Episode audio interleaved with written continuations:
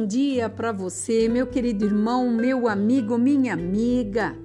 Nesta quarta-feira, cheio de brilho, de alegria, nós estamos com a palavra de sabedoria trazendo uma palavra que vai encher teu coração de esperança e vai trazer para você uma nova evidência para poder vencer tudo aquilo que muitas vezes está em conflito dentro de você. Porque nós vivenciamos hoje pessoas em conflito, pessoas indecisas do que vai fazer, como que vai ser, o que tomar, como viajar, como realizar e tantas outras coisas. Se nós pudéssemos fazer uma lista de todas as dúvidas que nós temos, com certeza nós ficaríamos surpreendidos, porque nós vivemos no toque do dedo, no tudo do rápido, vamos fazer tudo agora. Ninguém pensa, ninguém programa, ninguém se prepara. E Deus tem o melhor para cada um de nós mediante a vontade dele, dentro do cumprimento da vontade dele. E muitas vezes nós queremos fazer de outras formas. E Deus quer que nós tenhamos certeza que ele está no controle.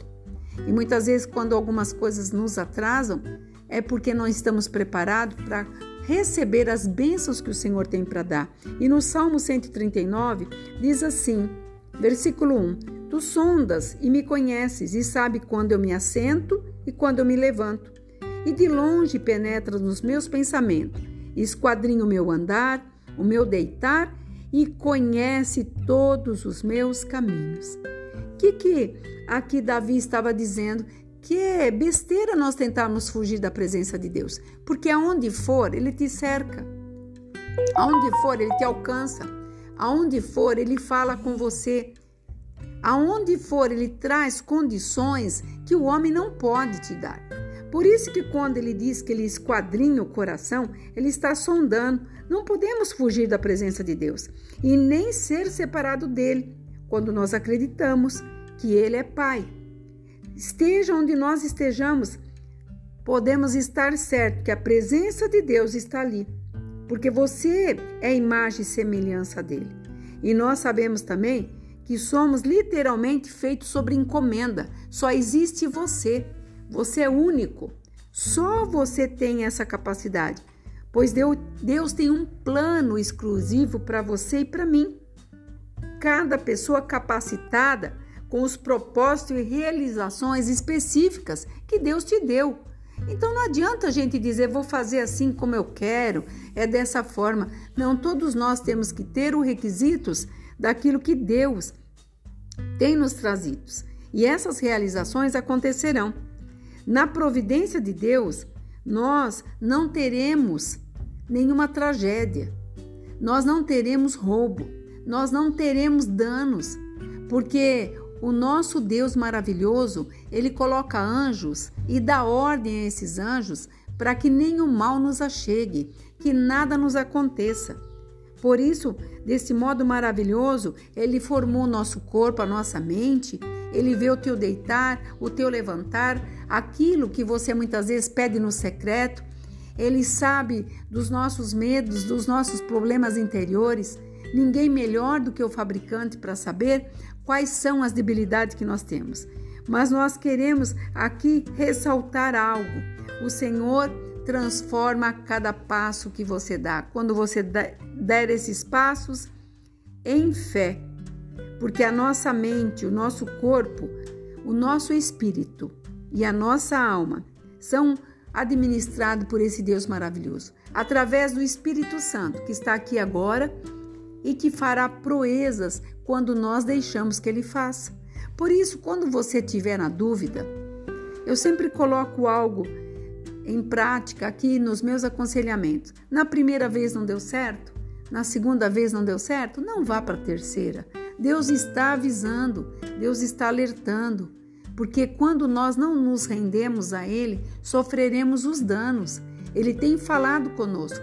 Ele nos já avisou lá de trás, desde quando nós estávamos sendo gerados no ventre da nossa mãe.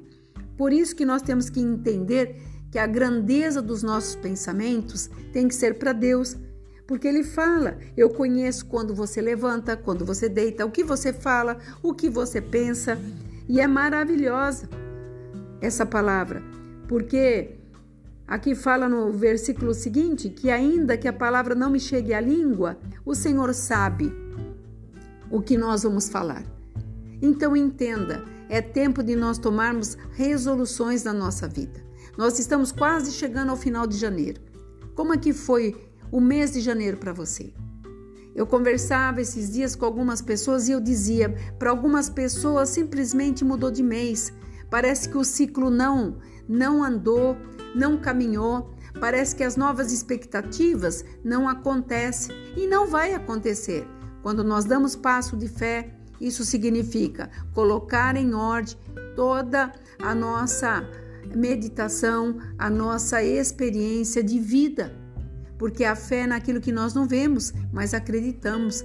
E uma das coisas que eu quero é, ressaltar quando nós falamos, palavra tem poder. E nós temos que é, medir as palavras.